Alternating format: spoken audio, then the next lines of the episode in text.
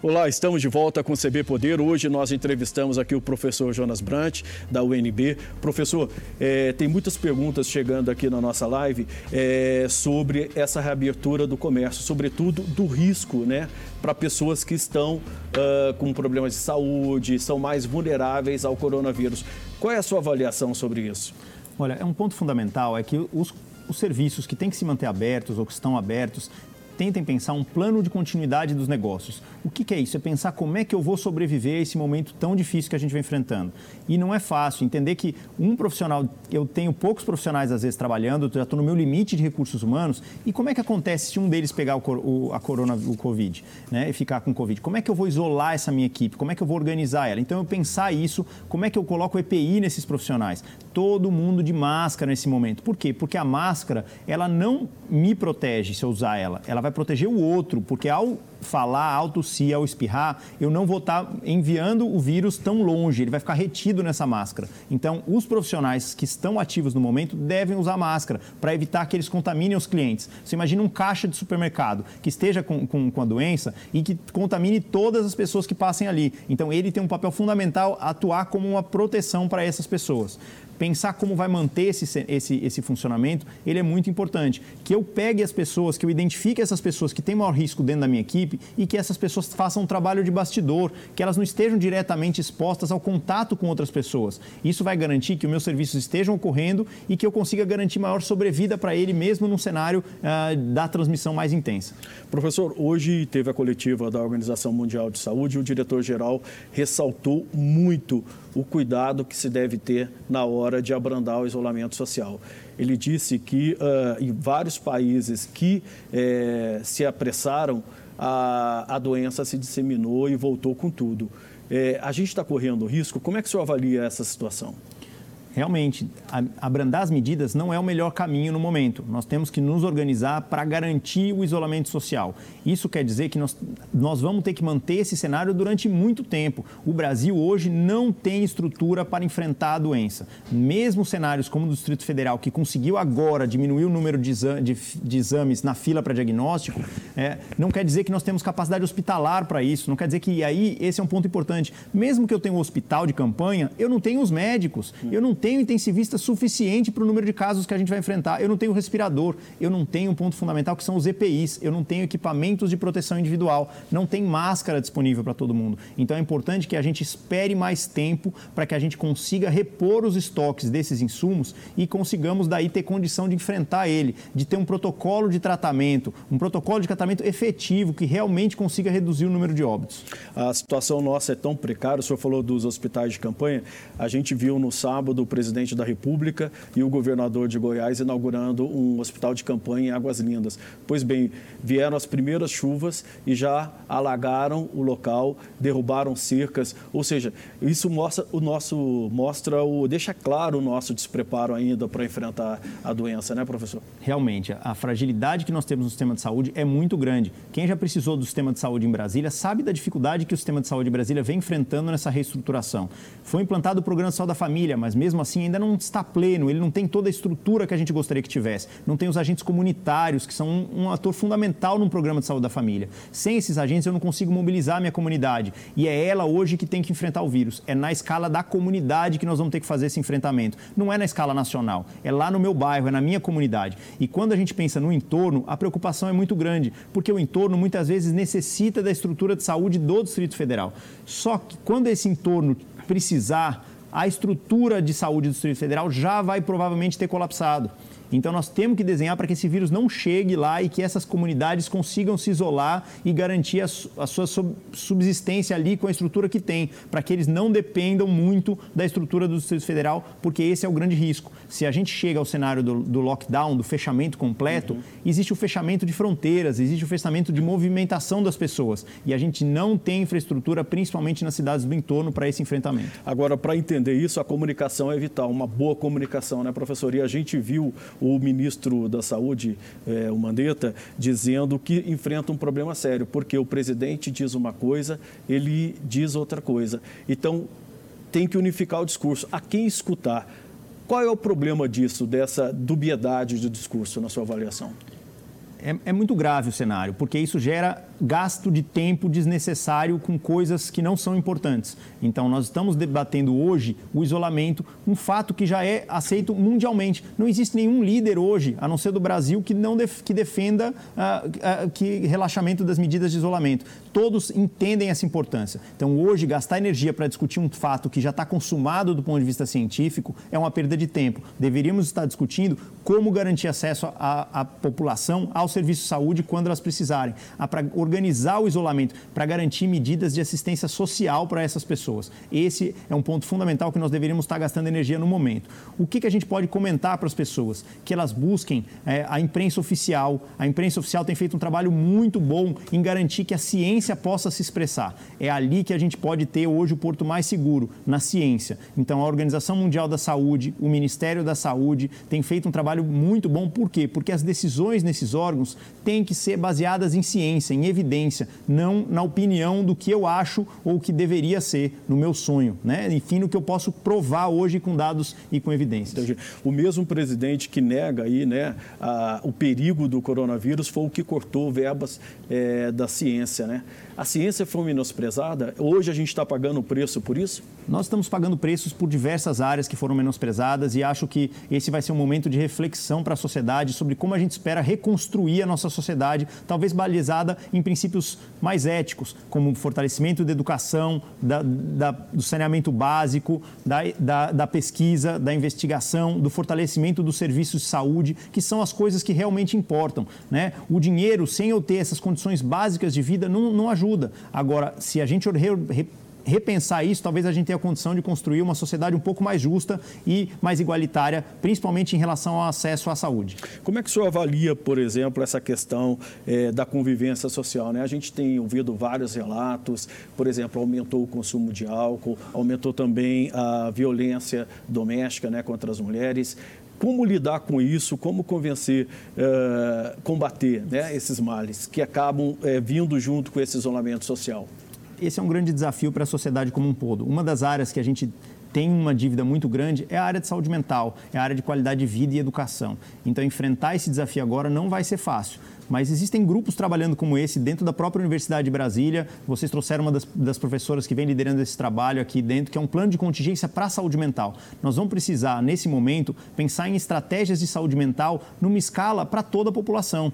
Então, pensar em estratégias coletivas para garantir a saúde mental vai ser um grande desafio. Porque é isso, nós temos uma oportunidade agora, nós temos que entender esse momento talvez como uma oportunidade de reconstruir laços familiares, de reconstruir a qualidade de vida e não da gente. Uh, sofrer com esse momento. Então esse vai ser um desafio, porque é sempre a gente vai desse momento do sofrimento para um momento de relaxamento e volta para ele. Então construir isso dentro das nossas famílias é um grande desafio e que eu acho que vai ser importante se as pessoas conseguirem dentro das suas casas se organizar. De que forma o governo, por exemplo, poderia ajudar nesse sentido?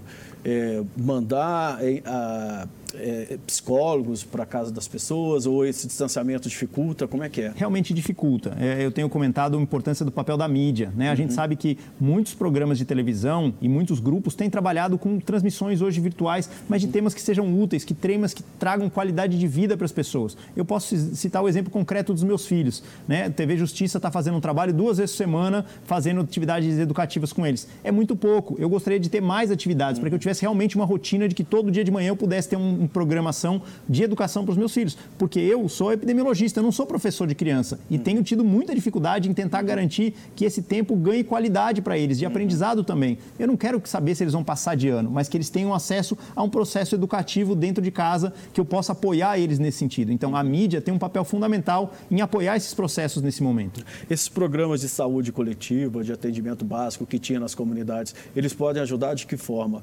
É, muita gente está perguntando isso também nas nossas lives lives. É, o papel da atenção primária em saúde, ou, ou, dos postos de saúde, ele é fundamental. São eles que têm o papel de organizar a comunidade, de conhecer as lideranças, de conhecer quem são os hipertensos, diabéticos, os grupos de risco dentro daquele bairro. São eles que podem ajudar a organizar aquela comunidade para que todos tenham abastecimento, para que todos estejam isolados, para detectar casos de risco, casos de violência doméstica, para poder organizar essa comunidade. Então, por isso eu tenho falado muito isso, que o enfrentamento da doença, ele não vai se dar na escala macro, ele vai se dar lá na comunidade, é lá na organização do seu bairro. Eu cito o exemplo de um, de um projeto que eu participo, em que os escoteiros foram se mobilizar para garantir o mapeamento de todos os idosos daquela comunidade, para garantir que eles não saiam de casa e recebam tudo o que eles precisam em termos de atenção, em termos de abastecimento. Esse é um outro ponto importante, garantir que as crianças entre em contato com os idosos, liguem para eles. Não é ir lá visitar pessoalmente, mas é ligar, é chamar, é mostrar que eles são importantes, são eles que nos dão esperança para continuar vivendo. Professor, o senhor falou que a pandemia explicitou todas as nossas mazelas, né? É, sistema de saúde praticamente falido, é, questão de saneamento que a gente não é, atacou, né? São mais de 100 milhões de brasileiros sem é, esgoto né, tratado, sem água acesso à água potável. Que lições o senhor acha que a gente vai tirar disso tudo? Olha, o mundo pactuou uma coisa que chama Objetivos de Desenvolvimento Sustentável e que eles já vinham sendo ah, negligenciados por alguns governos, inclusive do nosso governo brasileiro. E que agora a gente tem uma oportunidade de retomada, de vamos pensar o desenvolvimento para que ele seja sustentável, para que a gente possa realmente dar atenção para as coisas que são relevantes para a qualidade de vida, para que a gente possa garantir acesso à educação, transporte, saúde, para que, esse, que a gente tenha uma melhor qualidade de vida. Porque no final, num momento como esse, é que a gente entende o quanto é importante que a gente direcione os nossos recursos para a qualidade de vida. Professor, qual mensagem o senhor deixa para os nossos telespectadores é, é, diante dessa pandemia, desse momento tão difícil que a gente está vivendo hoje? Olha, que eles confiem no, na ciência como um apoio para que as respostas possam ser construídas, que eles tenham paciência, para que eles pressionem os governos por ações sociais, mas que eles fiquem em casa, porque é, isolando a nossa sociedade, cada, cada família, cada grupo e evitando o contato social é que nós vamos reduzir a velocidade da transmissão e vamos ganhar tempo, porque esse tempo pode ser precioso para que a gente consiga ter um tratamento, para que a gente organize melhor os nossos serviços de saúde, os serviços de vigilância epidemiológica, para que caso a gente tenha casos lá na frente, a gente consiga enfrentar eles com uma melhor condição. Professor Jonas Brant, muito obrigado pela sua atenção. A gente vai encerrando aqui o CB Poder, a gente volta amanhã com mais uma entrevista exclusiva. Até lá, muito obrigado.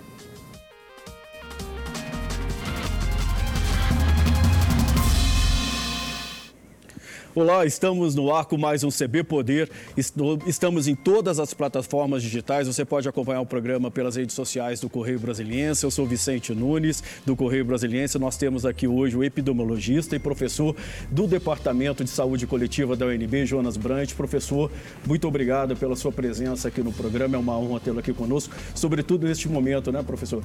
A gente vem discutindo muito aí nos últimos dias essa questão do isolamento social. A gente sabe que muitas pessoas tiveram tiveram que mudar a sua rotina. Mudar a rotina não é fácil, mas de dos últimos dias para cá a gente tem visto muitas pessoas na rua. O isolamento social é importante, por quê? Bom, muito obrigado pelo convite. É um prazer estar aqui conversando com vocês e poder é, esclarecer um pouco sobre o que está acontecendo, tirar as dúvidas, para que a gente possa enfrentar isso da melhor maneira, esse momento difícil, da melhor maneira possível. Bom, por que, que o isolamento é importante? Hoje é um vírus novo, a gente não tem ainda todas as ferramentas que a gente precisaria ter para enfrentá-lo. Como a gente não tem toda essa disposição, nós não temos medicamentos ainda, nós não temos recursos humanos suficientes, nós não temos hospitais suficientes, né? todos esses recursos são essenciais para poder enfrentar esse vírus. Com isso, a melhor maneira hoje que a gente tem para enfrentá-lo é o distanciamento, é o isolamento social para garantir que as pessoas não se infectem todas juntas nesse momento e a gente consiga, nesse meio tempo, estudar o máximo possível e poder nos, nos preparar caso ele, eh, quando ele aumente o número de casos. Agora, professor, por que é difícil para algumas pessoas entenderem a importância desse isolamento, a importância de ficar em casa? Acho que um dos desafios que nós temos é porque a doença ainda tem um número pequeno de casos. Entender essa progressão geométrica é muito importante. Esse crescimento exponencial é muito rápido. Então, hoje, nós temos 500 casos. Se amanhã a gente, todo mundo aqui sair na rua, Federal, aqui no Distrito né? Federal, uhum. se sairmos à rua amanhã, em dois dias são mil casos. Em mais dois dias são dois mil. Então, com isso, é, cresce muito rápido. E as pessoas, ao verem o impacto do isolamento social que nós estamos fazendo hoje e conseguindo conter o número de casos, nós temos a impressão de que está tudo bem e que a gente pode sair de casa novamente. E isso não é, não é assim, não está tudo bem. A gente tem que continuar fazendo isolamento social. Pois é, a gente vê, por exemplo, no Brasil todo mais de 1.200 mortes. Isso corresponde mais ou menos a, a, uma queda de seis aviões. Quando um avião cai é, no país, é uma comoção geral. Por que esses números não estão é, é, é, assim, comovendo a população da forma como deveria? Olha, eu acho que são dois aspectos aí. Um é entender que esse número ele é, é muito abaixo do real. Né? A gente tem uma, alguns lugares, alguns estados estão com dificuldades muito grandes em realizar exames e confirmar esses casos. Então, provavelmente, nós temos muitos mais casos do que nós estamos conseguindo contabilizar nesse momento. Uhum. Então, esse é um aspecto importante. O outro é a ausência de nome. Eles são números ainda virtuais. É. A hora que eu começo a saber o nome das pessoas, é uma tia minha, é um cunhado meu, é um amigo, é, um pró, é uma pessoa próxima, a gente começa a entender. Mas quando isso acontecer, já vai ser muito tarde, já não vai dar mais tempo da gente segurar essa epidemia. O senhor acha que, por exemplo, tem a questão política, se politizou demais essa questão do coronavírus? Por exemplo, a gente viu ontem o presidente da República, numa live com religiosos, dizendo que o coronavírus está indo embora coronavírus está indo embora, professor?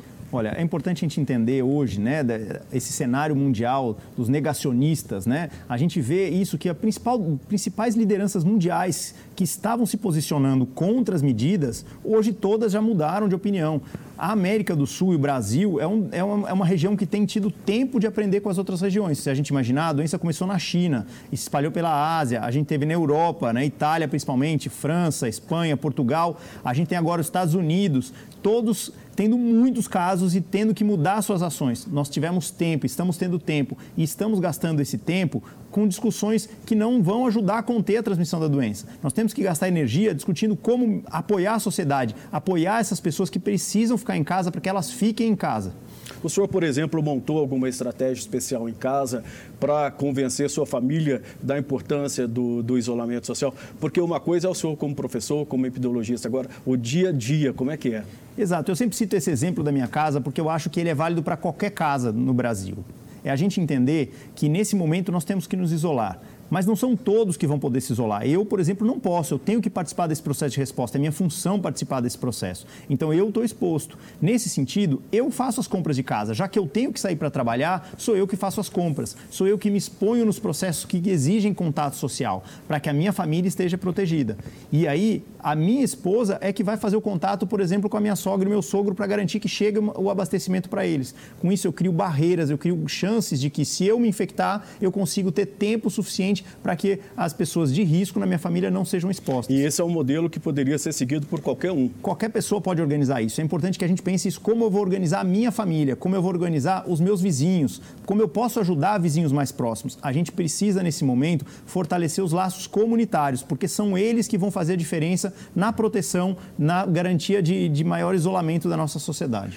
É, professor, o Distrito Federal foi prime a primeira unidade da federação a adotar medidas mais restritivas para tentar conter a disseminação do coronavírus. Mas a gente viu que nos últimos dias esse processo é, vem mudando, né? Já tem havido a abertura para vários setores. Por exemplo, hoje foram reabertas lojas de móveis, de eletroeletrônicos. O Distrito Federal está indo no caminho errado? Olha, não está é... muito, não tá é, é, flexibilizando as regras muito cedo? É importante a gente entender. Uh o cenário. Primeiro, eu preciso coordenar minha sociedade para enfrentar um vírus. Não é um, um, serviço que só o órgão executivo de um governo vai conseguir enfrentar. É importante que a gente consiga mobilizar toda a sociedade. Todos os atores fundamentais dessa sociedade devem participar dessa decisão, já que exige é um risco para todos. Então, é um processo participativo nessa construção de, de decisão. Acho que esse é um aspecto importante. O outro aspecto é entender que a flexibilização ela não quer dizer que a gente deva mudar a nossa rotina. A gente entende que alguns serviços essenciais são importantes nesse momento. Às vezes a gente sabe, está vendo agora toda essa adequação da sociedade para o home office, para conseguir desenvolver atividades em casa, para ter acesso à internet em casa. Então, sim, a gente precisa às vezes de uma loja de eletrodomésticos, mas isso não quer dizer que a gente deva começar a sair de casa, que o risco é pequeno, o risco continua grande. O que a gente pode interpretar dessas medidas é que a gente, bom, conseguimos ter acesso a algumas coisas que a gente não tinha e estava precisando para poder enfrentar esse momento de isolamento que nós vamos ter que continuar nos próximos meses. Pois é, eu e isso coincide, por exemplo, com a, de, a, declaração do Ministério da Saúde que o Distrito Federal ainda está entre aquela, aquelas unidades da federação e que você pode ter uma disseminação descontrolada do vírus. Né? Não é conflitante isso? Sim, realmente. Por isso a mensagem tem que ser clara. Nós temos que manter o isolamento social temos que manter as pessoas em casa e evitar o contato social.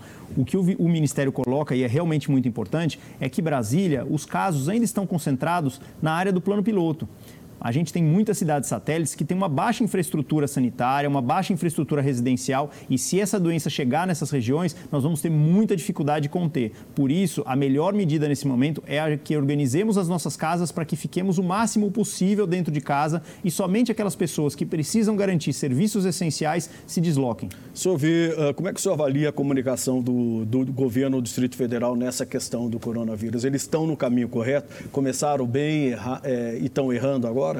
Olha, eu acho que as medidas adotadas de isolamento foram adotadas num momento muito oportuno, elas foram antecipadas tivemos alguns desafios em termos de comunicação, de envolver setores chaves para essa tomada de decisão, mas a medida foi correta.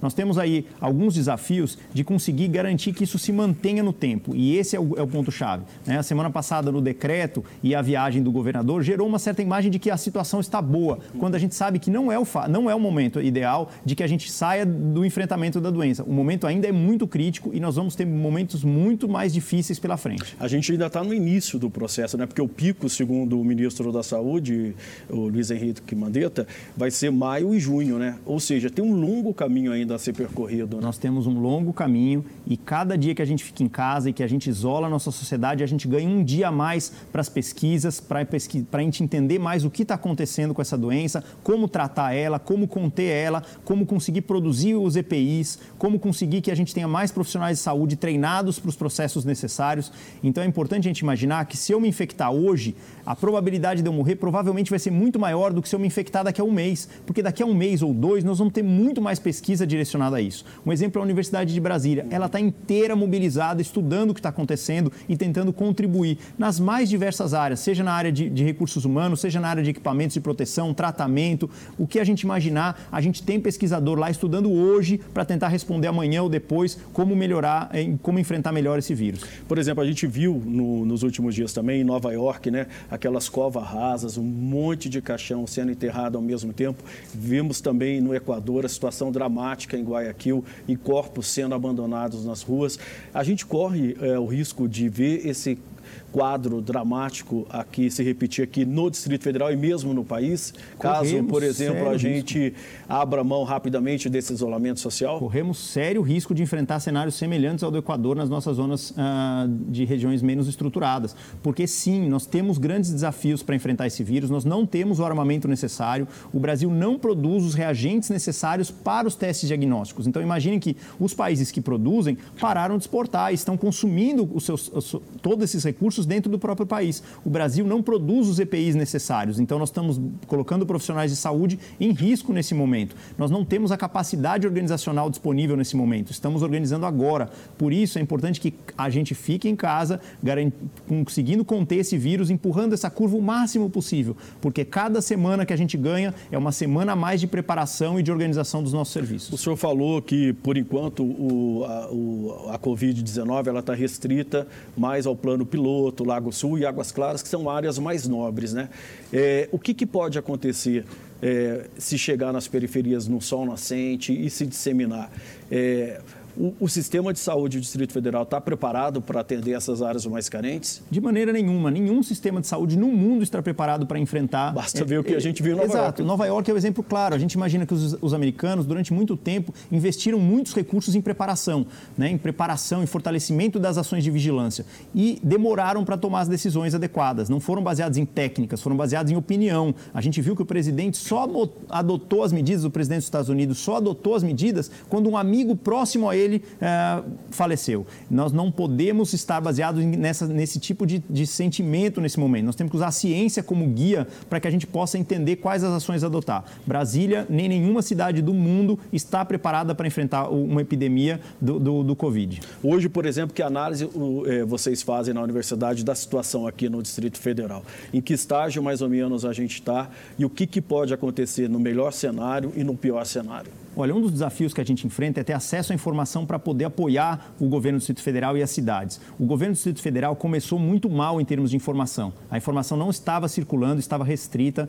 A gente viu uh, que a Secretaria de Saúde, principalmente a área de vigilância, conseguiu mobilizar os seus melhores epidemiologistas para que eles pudessem repensar a estratégia e a gente veja há duas, três semanas que começam a sair boletins com informações mais detalhadas, com o número de casos por cidade, uh, por região administrativa. Isso nos permite entender um pouco melhor o que está acontecendo e apoiar a comunidade. Agora é importante que a gente tenha muito mais informação. Uhum. Tem muito mais informação que a gente precisa acompanhar e a gente sabe que a equipe do Distrito Federal está tentando se organizar. Uhum. E é por isso que a gente precisa dar tempo para essa, essa equipe se organizar para que a gente possa sair do isolamento. Ainda não é o momento. O senhor falou da importância da ciência é, qual a contribuição que a Universidade de Brasília pode dar nesse momento é, em termos de assistência ao governo e mesmo à própria é, população diretamente? Olha, existe uma série de pesquisas, eu não vou saber nomear todas, mas a gente teve um edital interno da Universidade de Brasília que mapeou mais de 100 iniciativas para apoiar o enfrentamento da doença. Nós temos iniciativas, por exemplo, que estão apoiando tanto o governo do Distrito Federal quanto em outras secretarias, inclusive o Ministério, na modelagem da epidemia, para entender, bom, se a gente não fizer nada, como a epidemia vai se comportar. Se a gente adotar essa medida, como ela deve se comportar e acompanhar isso no dia a dia com, com, comparando com a realidade. Então, esse é um trabalho muito importante que tem uma equipe da universidade dedicada a isso. A gente tem toda uma equipe ajudando na assistência. O HUB inteiro está mobilizado na organização da assistência no Distrito Federal para os casos, cenários mais graves. Uma outra atividade importante foi uma, uma, uma integração das áreas de virologia da Universidade de Brasília com o Laboratório de Saúde Pública, tanto com a disponibilização de recursos humanos quanto de alguns equipamentos que é, reforçam a capacidade do LACEN, que tem desempenhado um trabalho espetacular no Distrito Federal, garantindo que nós, é um dos poucos estados que não tem fila para a realização de exames. Uhum. Agora, professor, o, o senhor falou de números, que os números não têm cara, né? E a gente percebe que mesmo é, com os dados que vêm sendo divulgados diariamente, a gente mostra a contaminação é, acelerando, é, ainda há muito casos, casos de sub, é, subnotificação, né? A realidade é pior do que a gente está vendo?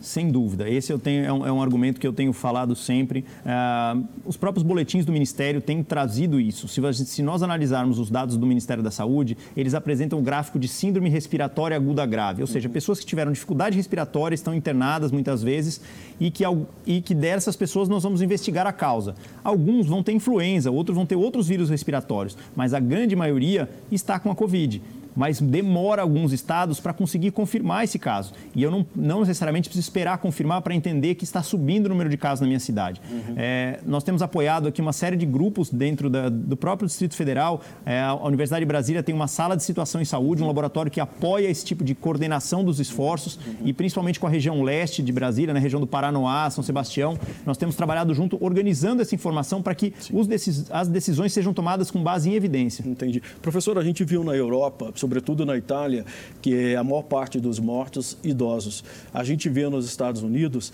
que a maior parte é, dos mortos negros e pobres de periferia, né?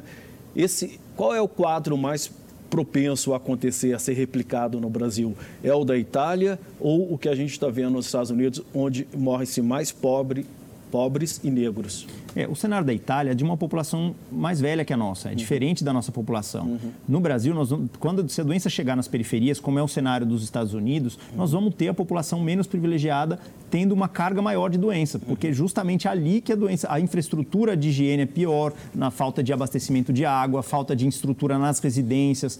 Né? É muito fácil eu pensar no isolamento numa casa com cinco cômodos, uhum. com três pessoas dentro. Agora, eu pensar num cenário de uma, de uma casa com seis, sete pessoas dentro de um cômodo só, uhum. é muito difícil. Uhum. Então, esse é o desafio que nós temos de garantir que essas pessoas se mantenham em isolamento. Por isso, um ponto que eu tenho trazido uh, sempre nessas conversas e que muitas vezes as pessoas acham que ah, não, a saúde deveria flexibilizar, temos que diminuir o isolamento. Não, nós temos que aumentar as medidas de proteção social. Nós temos que garantir que essas pessoas que moram na periferia tenham acesso à renda mínima. Sim. A gente tem, por exemplo, o projeto do Suplicy, que luta há mais de 10 anos por essa, por essa causa. É um projeto que já está maduro, né? é um projeto que já vem há 10 anos sendo discutido. Então, vamos avançar em estratégias como essa para garantir que nenhuma pessoa saia de casa, que ela tenha cesta básica, que ela tenha conta de luz paga, que ela tenha acesso à internet. Esse é um grande desafio. Como é que eu mantenho as pessoas dentro de casa? Temos que garantir acesso à internet. Como é que eu faço com pré-pago? Se eu vou ter que sair a cada todo dia para botar dois, três reais, lá, dez reais para conseguir botar um pacote de dados. Então, é importante que a gente desenhe medidas sociais rápido, para que elas garantam que as pessoas fiquem em casa.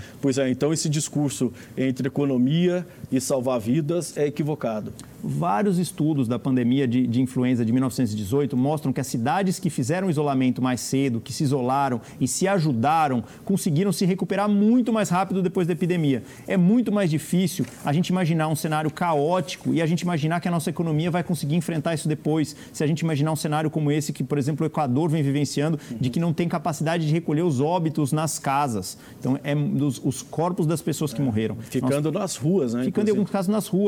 Nós, e, enfrentar e reorganizar a sociedade num cenário desse é muito mais difícil do que imaginar um cenário onde a gente realmente vai ter uma crise econômica, mas que a gente se ajudou, criou políticas sociais fortes para garantir que todos possam ficar em casa, para que depois a gente possa se reorganizar e retomar nossa economia. Professor, eu vou pedir licença um pouquinho, a gente vai chamar o intervalo, a gente volta já já. Nós estamos aqui no CB Poder com o epidemiologista e professor da UNB, Jonas Brant. A gente volta em minutos.